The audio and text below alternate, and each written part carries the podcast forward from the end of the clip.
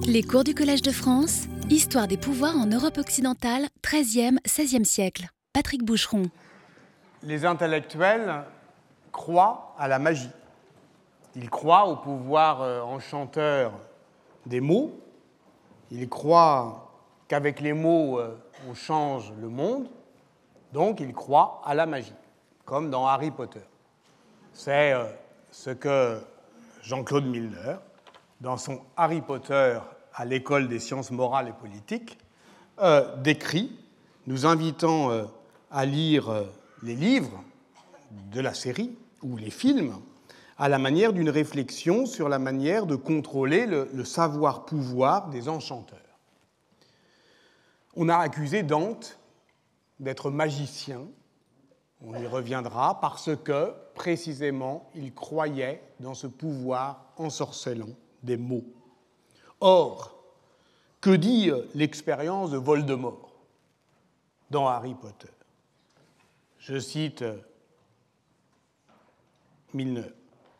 Quand les philosophes, les historiens, les spécialistes de littérature et les lettrés en général décident de travailler au profit d'un pouvoir politique tyrannique, ce pouvoir devient presque impossible à vaincre et ses crimes presque impossibles à dénoncer. Il n'est pas nécessaire, je pense, de développer plus avant l'idée que les grandes séries populaires sont les fictions politiques euh, de notre temps et que ce qu'elles mettent en jeu, justement, c'est toujours le pouvoir écrasant des intellectuels dans leur capacité à, je dirais, légitimer ou pas la tyrannie. Que l'on songe par exemple à Game of Thrones, tel que l'analyse le philosophe Mathieu Pot-Bonneville, notamment dans un livre collectif paru l'année dernière, ou il y a deux ans, sous le titre Game of Thrones, série noire. Il y montre comment la série est de bout en bout machiavélienne. D'abord parce qu'elle rompt avec euh, la temporalité euh, classique de l'héroïque fantasy, qui, c'est évidemment le cas dans Le Seigneur des Anneaux, se déploie selon un rythme ternaire de la providence chrétienne. Tolkien était un catholique convaincu, donc les hobbits quittent leur comté, rencontrent les puissances du passé, ce sont les rois anciens euh, enterrés sous les terres, ils arpentent joyeusement les montagnes avec les esprits de la nature, avant de rentrer dans un deuxième âge, qui est l'âge de la guerre, dans le conflit duquel ils sortiront, revenant vers leur belle comté qui devient le continent de la souveraineté et du salut. Trois âges donc. Tandis que dans Game of Thrones, au contraire, le temps est toujours chassé devant. L'hiver arrive et c'est entièrement dominé par, euh, commandé par le motif de la guerre. C'est un temps qui chasse. Et dès lors, il ne suffit pas qu'un bon roi accède au pouvoir pour que tout soit résolu. Paul Bonneville cite une interview de George Martin dans le magazine Rolling Stone qui est très significative, où il se, euh, où ces cartes justement de Tolkien. Tolkien, dit George Martin, donc l'auteur de la série Game of Thrones, Tolkien peut dire qu'Aragorn devint roi et régna pour une centaine d'années et qu'il fut sage et bon. Mais il ne pose pas la question quelle fut la politique fiscale d'Aragorn? Maintenait-il une armée permanente? Et qu'en est-il de tous ces orques? Dès lors, Game of Thrones se situe dans la position machiavélienne de juger un gouvernement sur ses effets et non sur ses principes, et surtout de le juger sur sa capacité à conserver le pouvoir et non à le conquérir. Et à le conserver, c'est-à-dire, au fond, à lutter contre cette pente qui est la pente irrépressible de tout pouvoir à aller vers l'abus de pouvoir, à jauger donc la capacité des souverains à résister à la tyrannie de leurs affects. Et euh, c'est cela qui est évidemment euh, toujours euh, très frappant dans Game of Thrones, c'est qu'on voit que les souverains ne s'arrêtent jamais. Ils en font toujours trop. Ils ne s'arrêtent jamais aux cruautés nécessaires, comme le disait Machiavel. Justement, ils vont vers leur perte. Alors, et ceux qui doivent normalement les en empêcher, c'est leurs conseillers. Donc, je repose la question euh, que euh, euh, j'avais lancé avant que nous nous quittions. Comment comprendre cette sourde, cette sourde attirance entre la tyrannie et la philosophie? Dans un article qui est intitulé Comment les philosophes ont légitimé la tyrannie, Pierre Vesperini décrit la manière dont les philosophes de l'Empire romain ont inventé le discours d'escorte du régime impérial stabilisé sous les Flaviens et les Antonins en développant deux grands principes de légitimité. Et ces deux grands principes de légitimité ont une robustesse dans la culture politique médiévale et moderne. Le premier tient au fondement théologique et cosmique du pouvoir de l'empereur, qui est légitime parce qu'il s'inscrit dans l'ordre de l'univers. De là, deux figures du pouvoir, l'empereur comme loi vivante, L'expression euh, apparaît pour la première fois chez un certain Diotogène, un néo-pythagoricien un peu obscur, euh, qui écrit euh, un traité qui s'appelle Sur la royauté, parce que c'est vraiment une pure légitimation de l'arbitraire, dire que le souverain est loi vivante. Mais l'expression, une fois lancée, elle passe dans la propagande augustinienne, puis dans les nouvelles de Justinien, pour fonder le principe de droit médiéval de la lex animata. Et ensuite, évidemment, on a lu Kantorowicz et on voit Frédéric II dit euh, La loi est en moi, euh, je suis l'archive vivante, elle respire dans ma poitrine. Enfin, on peut effectivement métaphoriser tout ça. Et c'est la construction, effectivement, par une métaphore organiciste, du fait que le souverain est la loi vivante. Cela s'invente justement dès le moment où on doit stabiliser ces pouvoirs impériaux romains. La seconde figure, elle nous est aussi très familière, c'est celle du pouvoir pastoral qui apparaît pour la première fois chez Suétone, prêtant ce mot à l'empereur Tibère qui refuse à ses gouverneurs d'augmenter les impôts, un bon berger doit tondre ses moutons, non les écorcher. Ce qui paraissait très étrange à la philosophie romaine, de considérer effectivement le pouvoir comme pastoral, berger, mais en réalité, ça s'impose et ce n'est pas lié au christianisme. le régimen euh, pastoral, la gouvernementalité pastorale, n'est pas liée au au christianisme qui, évidemment, euh, va euh, euh, le développer abondamment. Cette première justification du pouvoir autoritaire d'un seul, loi vivante et bon berger, procède dans les deux cas du politique de Platon. Elle procède du politique de Platon, tout comme la seconde justification en procède, puisque le pouvoir impérial est conforme à l'ordre divin du monde. Dieu ou les dieux ne peuvent choisir que des sages pour gouverner. Donc l'empereur est sage parce qu'il est maître de lui-même, parce qu'il sait se libérer de la tyrannie de ses propres passions. Et de là, un gouvernement des émotions, et notamment de l'ira, de la colère, qu'Auguste sait maîtriser en récitant l'alphabet latin. Dès qu'il commence à s'énerver, il récite les lettres, alors que Claude, lui, ne sait pas euh, se contrôler et il y a euh, des, euh, des descriptions chez Suétone proprement répugnantes de la manière dont il se tord le visage. Donc, le prince est sage aussi parce qu'il accepte la providence.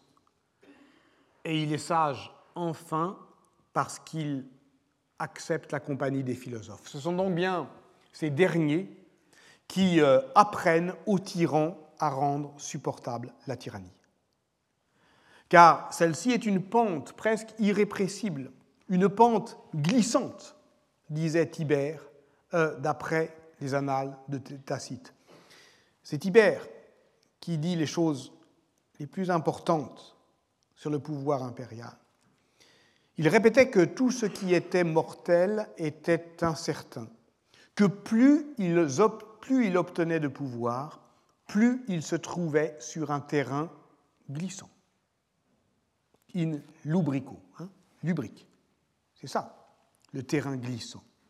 Vous ne savez pas quel immense monstre est le pouvoir, disait Tibère à des amis qui imprudemment le félicitaient. Vous ne savez pas quel immense monstre est le pouvoir. C'est dans Suétone. De même que le récit de son discours d'accession au pouvoir. Tibère règne de 14 à 37 de notre ère. Voilà ce qu'il promet. Je serai toujours semblable à moi-même, et jamais je ne changerai mon comportement, aussi longtemps que je conserverai ma santé mentale. Mais, par principe, le Sénat doit prendre garde à ne pas se lier aux actes de quelque homme que ce soit, parce qu'un hasard peut toujours le transformer. Donc, l'empereur met préventivement en garde les sénateurs contre l'altération toujours possible de sa santé mentale, en montrant que, évidemment, euh, il ne peut promettre euh, que ce qu'il est au moment où il est égal à lui-même, droit, mais que le pouvoir étant une machine à jouir, la tyrannie étant animée d'un mouvement perpétuel, au sens classique, c'est-à-dire un mouvement euh, dont l'effet est plus puissant que la cause, il se nourrit inévitablement d'excès, de brutalité, de cruauté, et c'est un immense monstre, et on y perd la raison. Et au moment où Tibère euh, parle au Sénat, il dit, je peux vous promettre que ce que je peux vous promettre jusqu'à ce que je devienne fou. Mais la tyrannie est aussi cette machine qui, du fait même des excès de ceux qui l'exercent, travaille à sa propre perte. Comme le savait euh, Xénophon, qui disait au moins il y a une consolation, c'est qu'il faut imaginer les tyrans malheureux, et ça c'est quelque chose que la pensée italienne prend euh, à son compte, comme le savait euh, par exemple Matteo Villani, qui est le continuateur de la chronique de Giovanni Milani, de même que les tyrannies s'élèvent, grandissent et se consolident, de même grandit en silence dans leur sein le germe fatal d'où sortiront pour elles le trouble et la ruine. Nous voilà donc euh, à nouveau, pour conclure, face au visage du tyran, face à celui qui, vous vous en souvenez peut-être, lors du premier cours, nous souriait du haut de son piédestal. Can Grande de la Scala, juché, héros cavalier, sur euh, ce triomphe qui était le tombeau des Scaligères à Vérone, qui nous souriait pour dire Venez, la tyrannie a été euh, apaisée par les philosophes. Je suis bien entouré.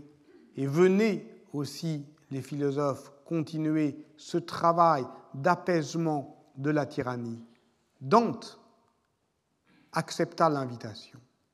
Dante, fille de Can Grande de la Scala, le dédicataire de la comédie, en 1316, alors qu'elle était encore inachevée. Lorsque la mort euh, surprend Henri VII, en août 1313, le rêve impérial à ce moment-là s'est évanoui. Les petits seigneurs auxquels euh, il avait confié euh, le vicariat, c'est-à-dire une délégation de son pouvoir souverain, ont désormais les mains libres.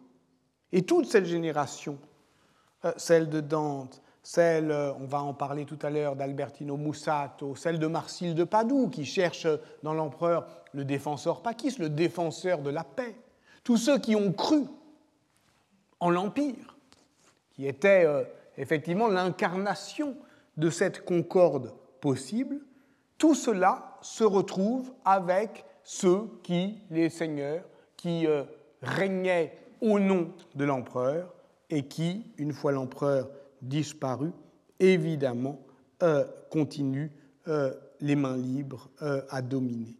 Et parmi eux, le seigneur de Vérone, Can Grande de la Scala, cherche à attirer artistes lettrés à sa cour, faisant montre de sa volonté de bon gouvernement. Et si la seigneurie, c'est-à-dire à la fois le pouvoir d'un seul étendu euh, à un territoire et la continuation de la commune par d'autres moyens, était l'avenir des valeurs civiques, et si c'était en tout cas la seule manière d'en résoudre l'inextricable conflictualité. En tout cas, Dante fait ce choix, qui est un choix complètement contraire à la tradition euh, communale. Scandaleux. c'est une trahison euh, de sa culture euh, politique florentine. Et il l'explique et il le justifie. Et ce, dans une longue lettre sur laquelle, effectivement, je dirais quelques mots. la longue lettre dédicatoire qu'il adresse alors à Can Grande de la Scala, où il se fait le commentateur de son œuvre encore inachevée, où euh, il euh, est lui-même par rapport à la comédie qui est en train de s'écrire comme le glosateur par rapport à la Bible, où il va donc euh, distinguer les différents sens, allégoriques, réalistes, etc. Si l'on prend l'ouvrage allégoriquement, le sujet en est l'homme, en tant que par les mérites et démérites de sa vie, étant donné le libre arbitre, il va au-devant de la justice qui récompense et qui châtie. Et donc, en distinguant euh, le sens allégorique du sens euh, littéral. Dante applique à son euh, propre texte la méthode de la glose biblique, donc il se consacre par ce coup de force qui est bien dans sa manière. N'avait-il pas déjà proposé dans la Vita Nuova? Une anthologie commentée de ses premiers poèmes Et donc, évidemment, la souveraineté d'artiste qu'il construit par le commentaire de la euh, de la comédie. Je laisse de côté la question de l'authenticité peut-être douteuse de cette première partie euh, euh, de l'épître dédicatoire à Can Grande de la Scala, Carlo Ginzburg notamment, en doute. Je pense qu'il n'y a pas trop à en doute, peu importe. disons que c'est lui, ou si ce n'est pas lui, c'est en tout cas un continuateur qui, d'une certaine manière, a du matériau dantesque sous la main et en tout cas, euh, la deuxième partie, où euh, il justifie justement euh, le choix, le choix de la seigneurie, nul ne, doute de son authenticité. Et voilà ce qu'il dit. L'insigne éloge de votre magnificence, que la voix publique alerte répand en voltigeant, obtient des résultats différents chez différents hommes. Les uns s'exaltent en espérant la prospérité, d'autres s'affligent en craignant la ruine. À vrai dire, les louanges que l'on vous avait adressées me paraissaient autrefois bien exagérées par rapport à ce que l'on peut attendre des actions des modernes. Mais pour ne pas demeurer trop longtemps dans l'incertitude et pour vérifier avec mes propres yeux les choses que j'avais entendues, je me rendis à Vérone, comme la reine de Saba se rendit à Jérusalem et Pallas sur l'Hélicon. Je puis donc y voir vos grands exploits, voir vos bienfaits et en profiter. Et alors, alors qu'auparavant j'avais cru déceler de l'exagération dans les propos que l'on tenait sur vous, je dus reconnaître l'exceptionnalité de vos actions. Alors Dante, évidemment, euh, à ce moment-là, euh, on dirait qu'il prête le, feu, euh, le flanc à voilà ce que je disais. C'est vraiment une, trahison de la, des valeurs communales. Mais en réalité, comment le justifie-t-il? Précisément en s'écartant de la commune opinion, en travaillant à devenir souverainement indifférent à ce qu'on pourrait en dire. Mais le peuple, dans son ignorance, juge sans discernement. Et de même qu'il pense que le diamètre du Soleil mesure un pied, de même, en ce qui concerne les mœurs, il se laisse tromper par sa sotte crédulité. Mais nous, à qui il est donné de connaître ce qu'il y a de mieux en nous, ne devons pas suivre les traces des troupeaux, mais nous sommes bien plutôt tenus de corriger leurs erreurs. En effet, ceux qui puisent leur force dans l'intellect et dans la raison et qui ont reçu le don divin de la liberté ne sont assujettis à aucun usage. Il ne faut pas s'en étonner, car ils ne sont pas inspirés par les lois, mais ce sont eux qui inspirent les lois. Donc vous voyez que tout le discours d'escorte dont je viens de parler, qui construit effectivement la, la, le fait que la tyrannie devient acceptable, se retrouve dans l'autojustification euh, de Dante, et qui est véritablement le discours de la manière dont la tyrannie est euh, euh, acceptée. Alors, évidemment, tous ne font pas ce choix.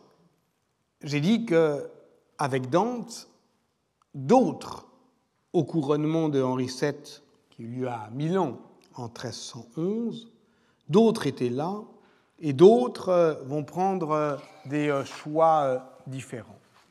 Je vais en prendre un seul, qui va nous ramener à, cette question que l'on a traitée tout à l'heure.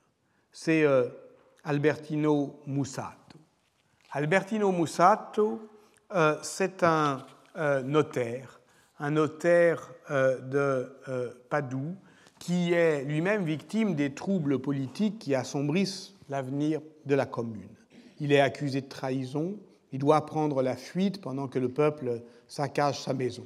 Il prend les armes contre Vérone et lorsqu'il rédige sa tragédie, dont je vais dire un mot, Les Tchérinis, eh bien, euh, il la cité est vaincue militairement, pas encore assujettie politiquement. Les Dakarars deviennent seigneurs de Padoue, ce qui n'empêche pas Can Grande de la Scala d'assiéger la ville en 1319. Et pendant que Dante est passé au service du tyran qui conquiert la ville, eh bien, Musato, lui, tente de mettre au travers de la tyrannie sa culture classique. Et l'Etcherinis, c'est la renaissance de la tragédie dans l'Occident médiéval. C'est une œuvre de combat. Elle est lue publiquement le jour de Noël, trois années de suite, en 1315, 1316, 1317. C'est le moment où Giotto peint les fresques du Palazzo della Ragione. Par l'image, par les mots, les amis de la liberté, à ce moment-là, tentent de défendre, disons, l'esprit de résistance. Et la portée de ces cérémonies euh, civiques euh, se mesure évidemment euh, au commentaires euh, qui, euh, qui, en est fait. Évidemment, euh, Albertino Mussato, il s'inscrit dans le contexte social qui est celui de ce qu'on a appelé les préhumanismes avec Giuseppe Bilanevitch, de ces notaires padouans qui redécouvrent Cicéron. Mais ça veut dire quoi redécouvrir Cicéron? Ça ne veut pas dire seulement redécouvrir les textes de Cicéron. Cicéron comme auteur, mais comme l'a montré euh, Carole Mabou dans une thèse récente sur euh, euh, le rôle de Cicéron dans l'idéologie communale, notamment comme auteur, mais comme personnage conceptuel, pour reprendre l'expression qu'on avait donc utilisée la, semaine dernière. À partir du moment où on redécouvre non seulement les traités de Cicéron, mais aussi sa correspondance, alors bah, d'une certaine manière, on le redécouvre comme personnage dans son rôle politique. Et euh, il est euh, évidemment euh, discutable dans ses choix politiques. Et alors, cela crée dans la culture politique, cela ouvre la possibilité, je dirais, d'un débat, d'un dialogisme. C'est un adversaire possible. Et donc, c'est avec cette culture vivante que, à ce moment-là, on tente de se débrouiller. Et l'appel à l'histoire constitue euh, évidemment l'originalité de l'œuvre de Leccerenis. Pourquoi? Parce que Moussato a déjà rédigé une fresque d'histoire immédiate. Il a fait l'histoire, la chronique euh, de son temps, euh, de 1313 à 1315. Il a fait aussi une histoire avant cette histoire du temps présent. Il a fait l'histoire de la chute du seigneur Gibelin et de da Romano en 1259, qui était l'homme de Frédéric II en Italie. Ça, c'est de l'histoire euh, récente. Et Zellino meurt deux ans avant euh, la euh, naissance de Musato. Mais cette histoire est déjà travaillée par le mythe. Déjà, Henri VII avait sous sa plume le destin des héros de Sénèque. Déjà, les débuts heureux et prometteurs, puis la fortuna volubilis qui conduit le héros égaré à sa perte. Donc, au moment où effectivement Musato fait le choix inverse de Dante, au moment où il tente de prendre toute sa culture classique et son histoire et l'histoire immédiate de sa ville et le passé récent pour faire rempart à la tyrannie qui vient, il empile donc ces trois histoires. Il empile Sénèque, Ezzelino da Romano et Dakara. Il prend pour cible un personnage contemporain, le ramenant à une figure qui a 60 ans.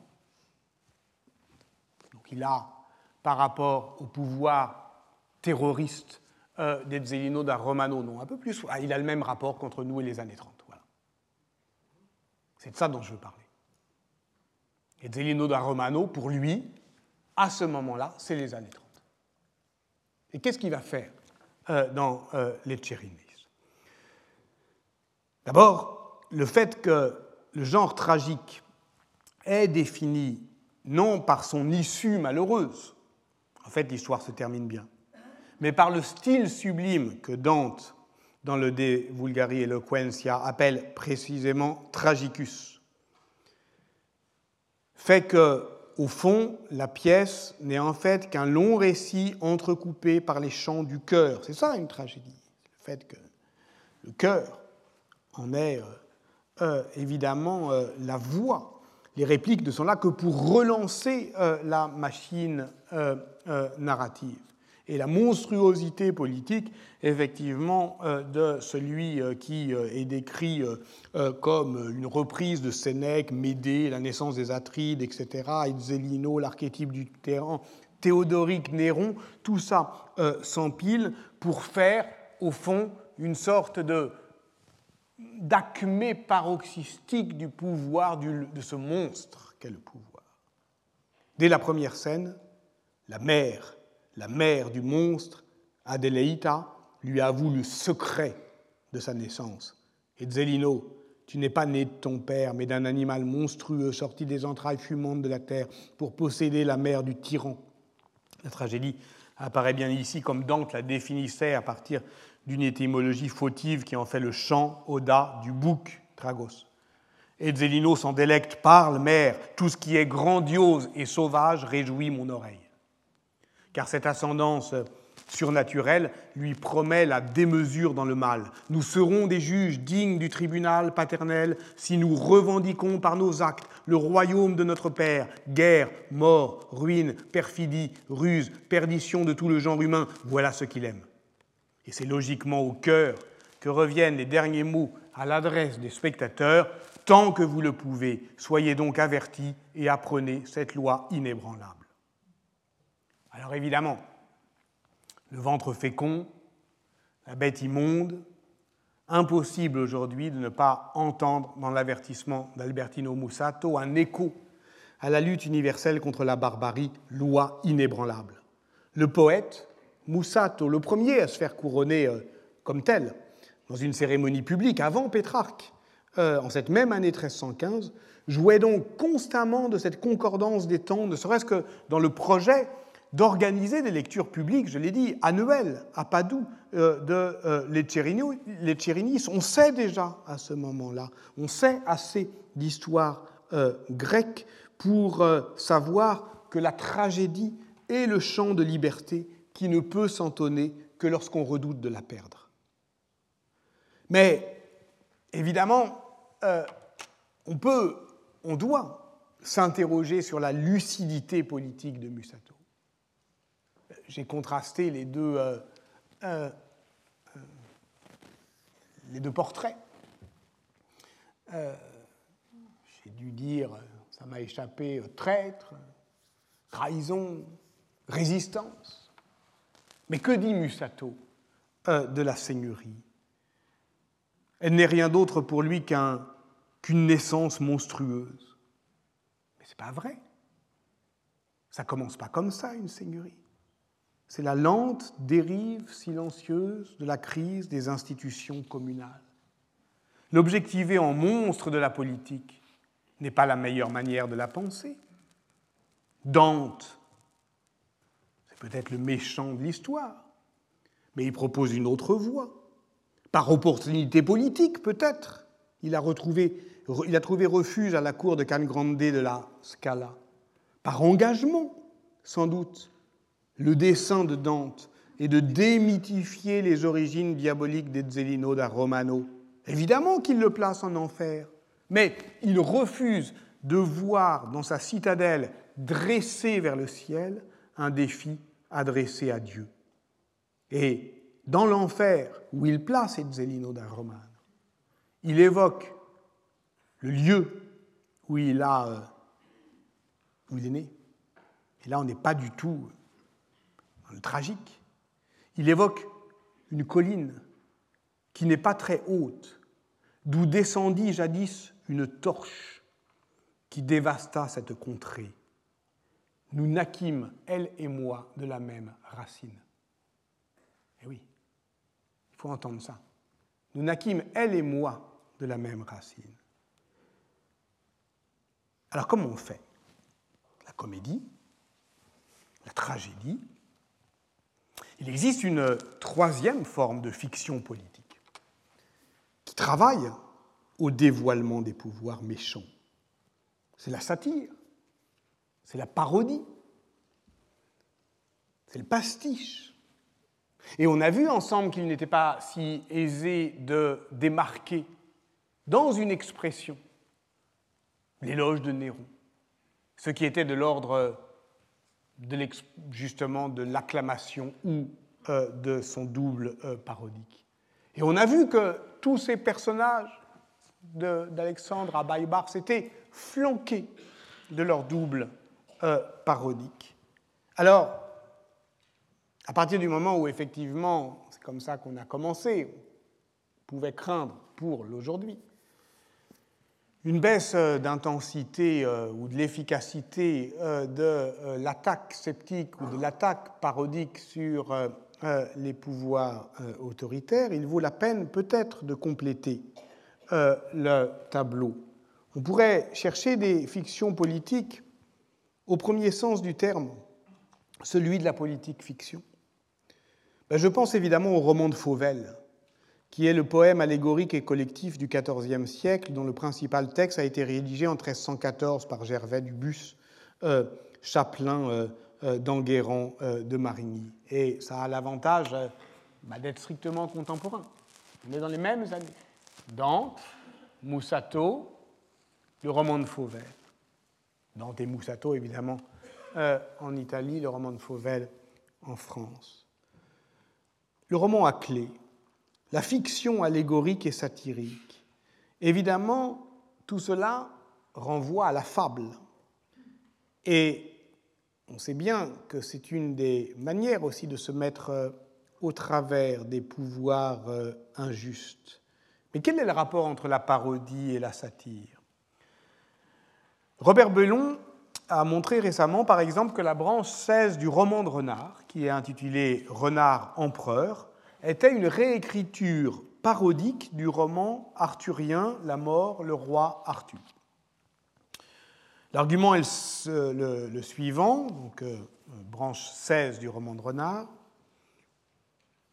On est peut-être dans les années 1230. Je reviendrai ensuite au roman de Fauvel que j'ai annoncé. Le roi noble doit combattre euh, en une guerre éclair euh, des païens qui ont envahi son royaume. Pendant ce temps-là, Renard, à qui le roi a confié la protection du royaume et de la reine, parvient au moyen d'une fausse dépêche, d'une fausse nouvelle.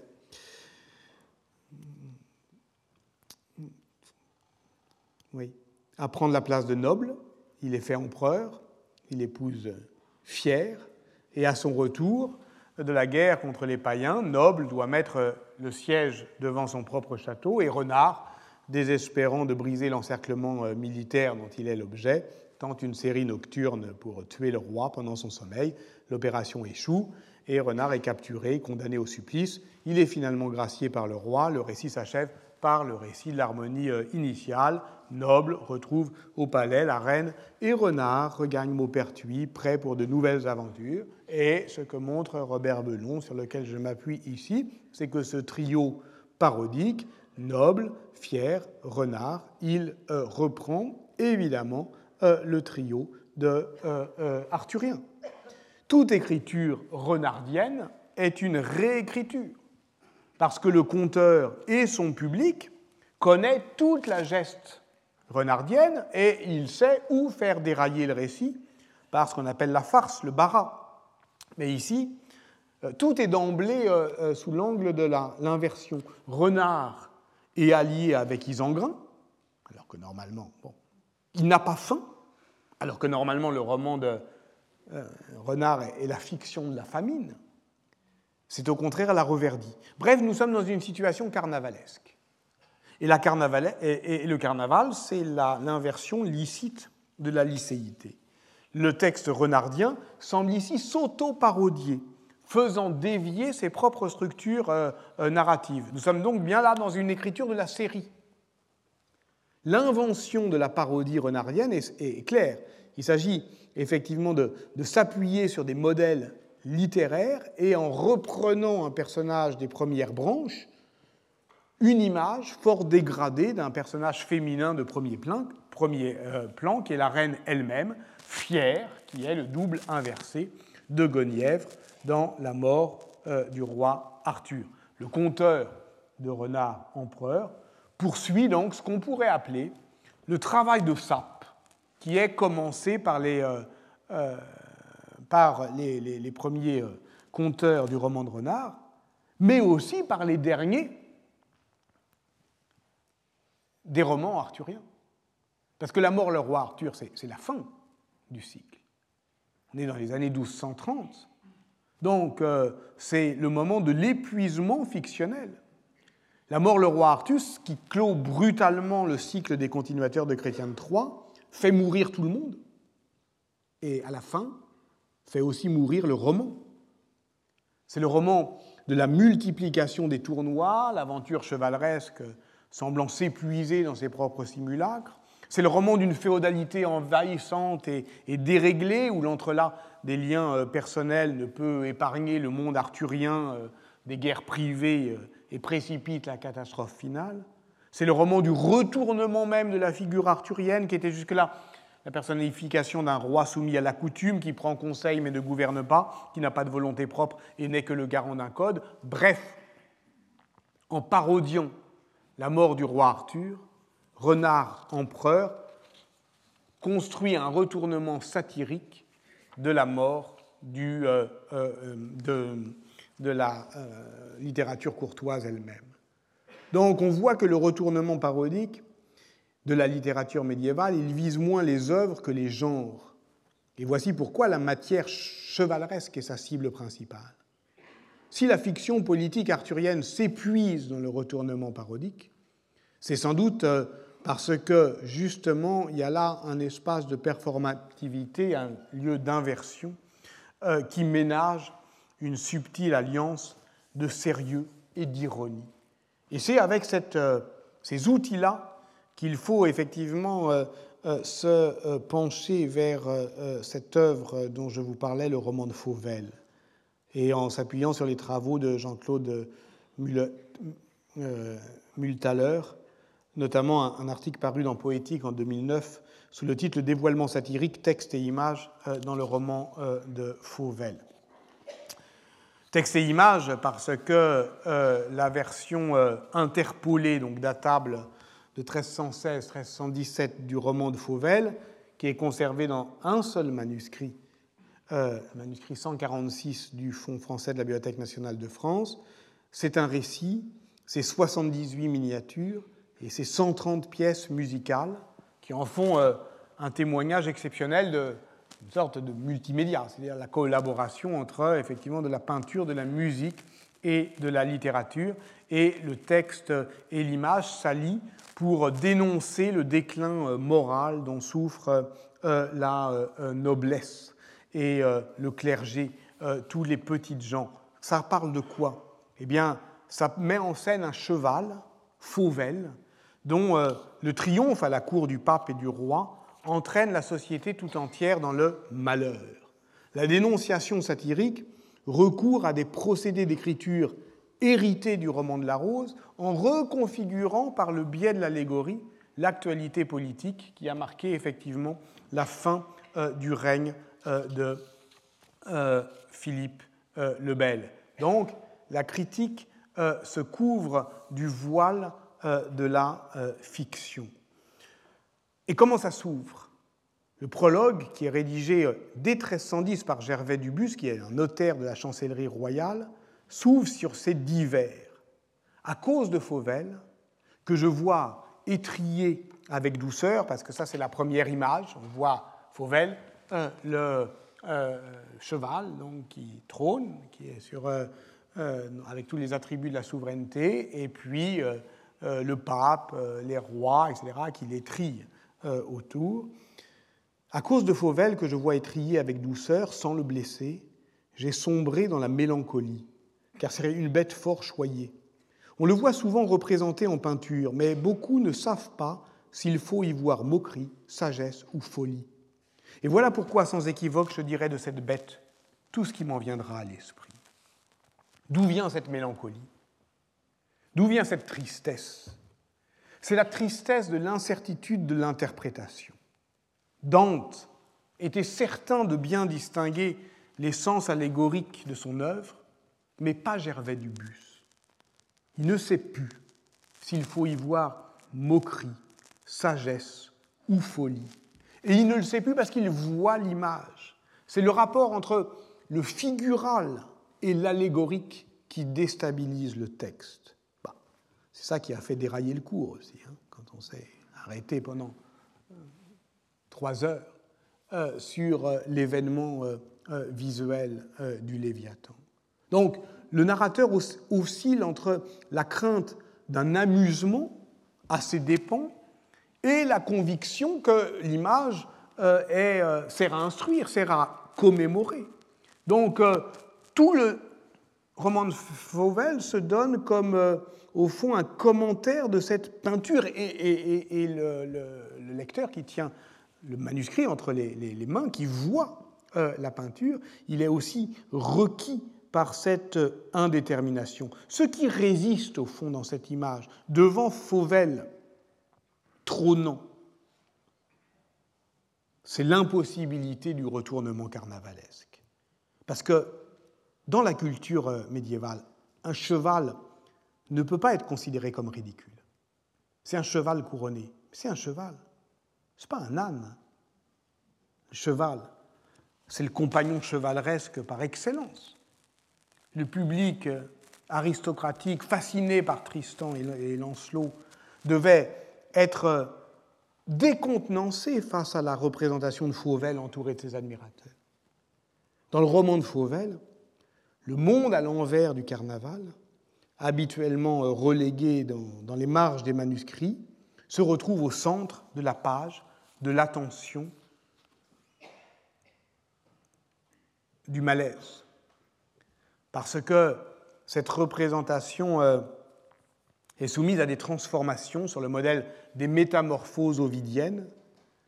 Par le recours à l'allégorie, le roman de Fauvel tend, au fond, à visuellement euh, dénoncer euh, un gouvernement, le gouvernement de l'époque, et en même temps créer les conditions de l'incertitude de sa réception, ce qui fera, d'une certaine manière, en effaçant toute euh, analyse conceptuel à ceux qui gouvernent vraiment, eh bien, un manifeste général contre tout abus de pouvoir, contre n'importe quel gouvernement qui négligerait euh, euh, le bien commun.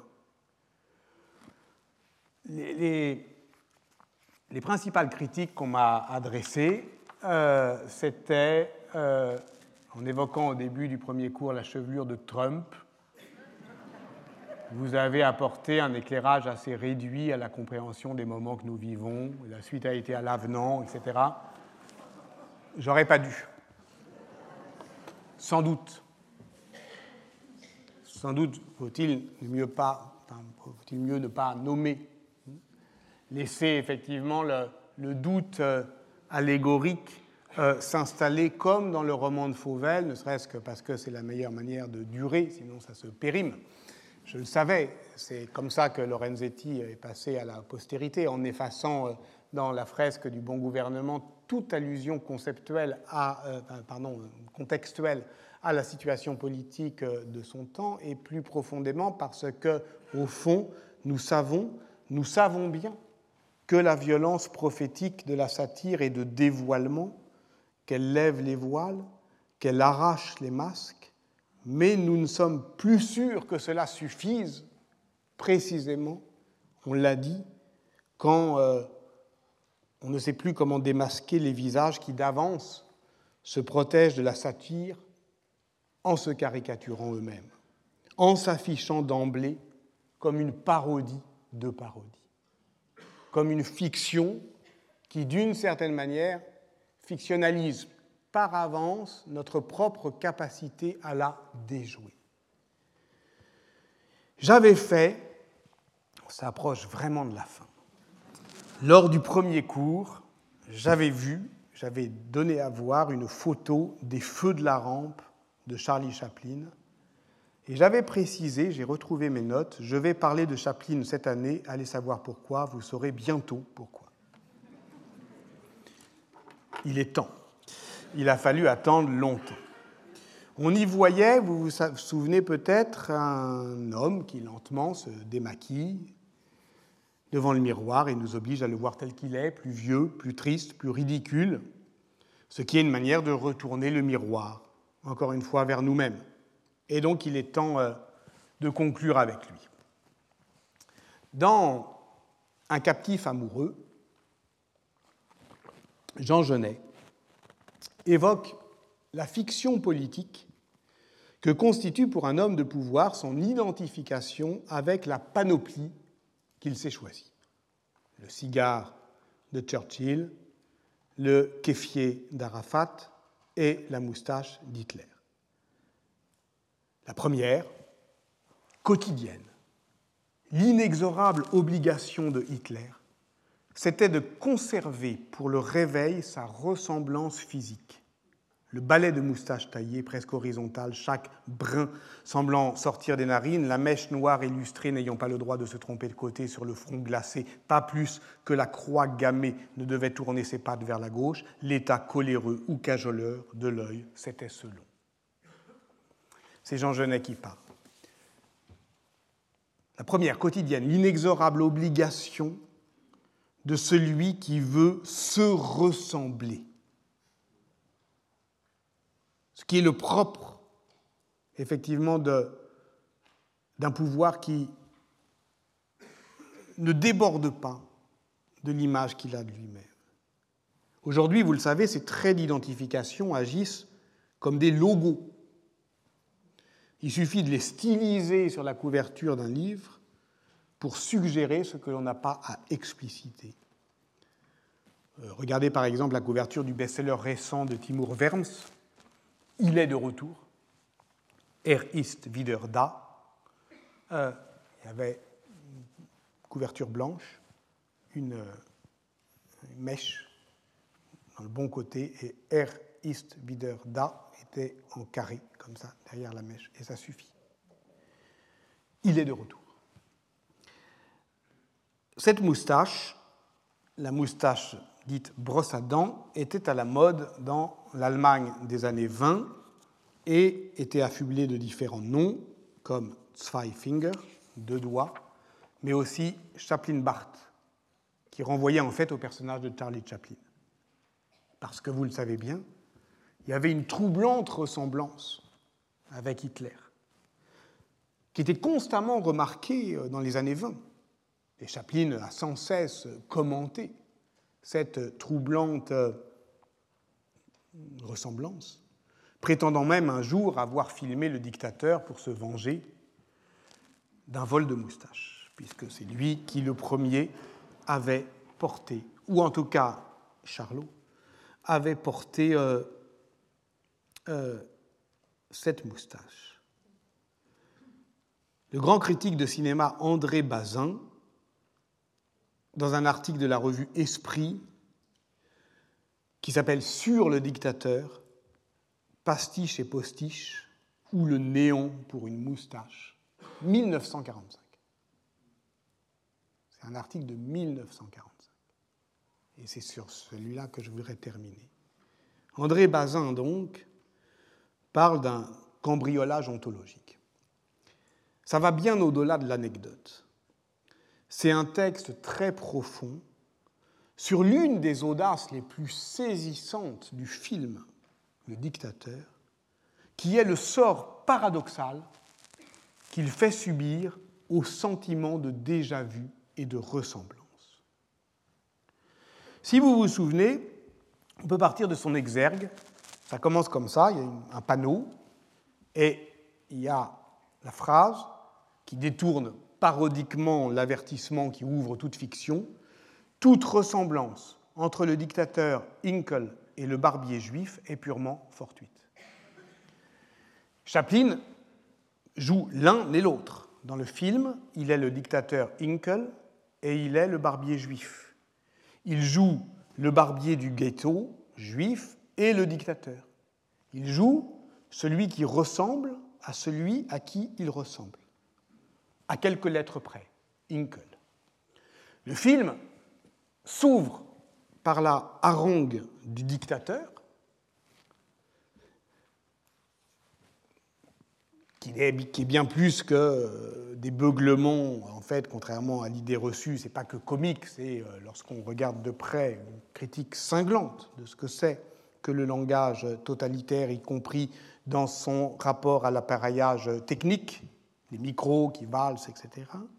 Et il se ferme par ce long discours du barbier, discours euh, humaniste, appel aux hommes, qui là se termine euh, sans technique euh, par un écho dans la campagne. Et évidemment, cette fin est bouleversante parce que nous savons que c'est l'entrée de Charlie Chaplin lui-même dans le cinéma parlant. C'est la première fois qu'il parle. Et c'est-à-dire qu'il répond à l'injonction de ceux euh, dans le ghetto qui disent au barbier Vous devez parler, c'est notre seul espoir. Donc, l'avertissement du film, toute ressemblance entre le dictateur Hinkle et le barbier juif est purement fortuite. Cet avertissement est évidemment ironique, car il faut savoir que l'histoire du tournage du film, c'est celle des pressions constante que la diplomatie allemande a exercée sur les studios américains pour l'empêcher, et ce depuis 1938. Et lorsque le film sort en 1940 aux États-Unis, le contexte a changé, évidemment, et l'on dit, mais le fait est controversé, que si Hitler avait évidemment interdit le film en Allemagne, il s'en procura une copie et le vit deux fois. Donc à ce moment-là, il n'était pas euh, impossible que les studios qui avaient résisté très lâchement pendant trois ans à la production de ce film aient euh, exigé euh, la phrase habituelle, hein, toute ressemblance avec hein, la fiction, avec la réalité. Mais non, là c'est toute ressemblance d'un personnage de fiction avec un autre personnage de fiction, qui est plus que ressemblant puisque c'est le même acteur qui lui-même ressemble à celui dont on ne parle pas, qui est dite fortuite.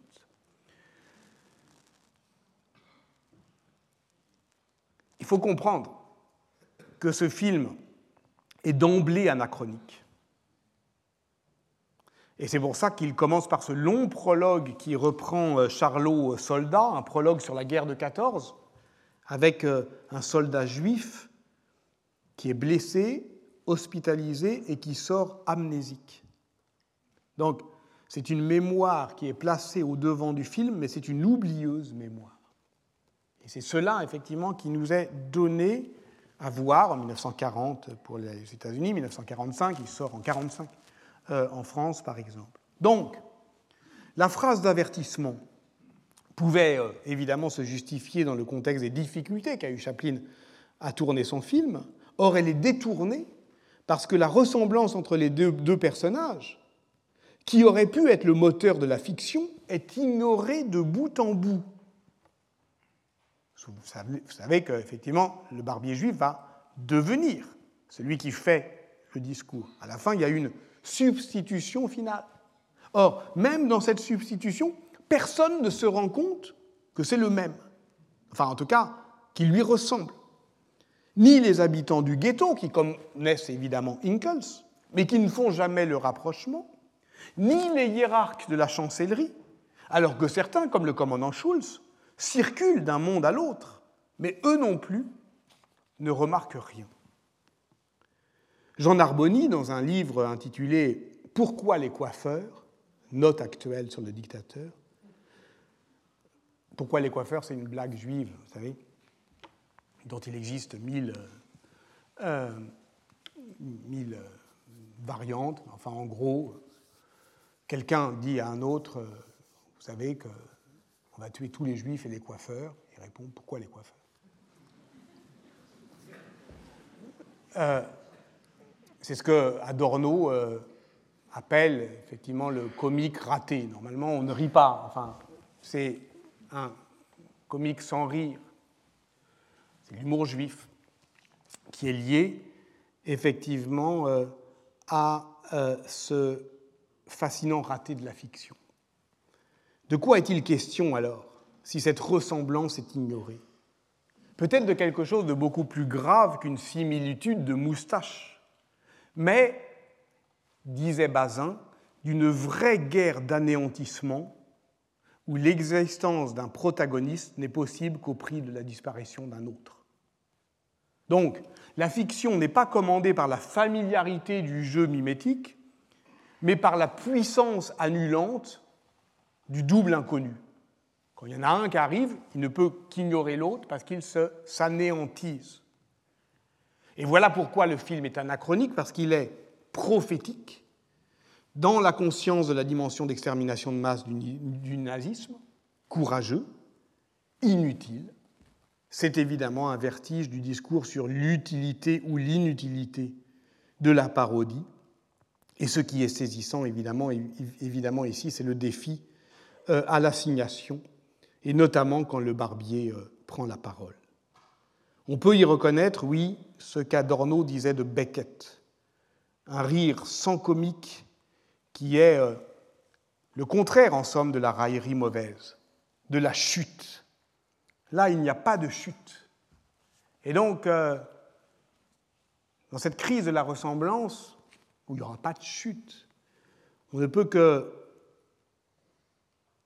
penser à ce que Klaus Mann écrivait euh, dans Contre la barbarie.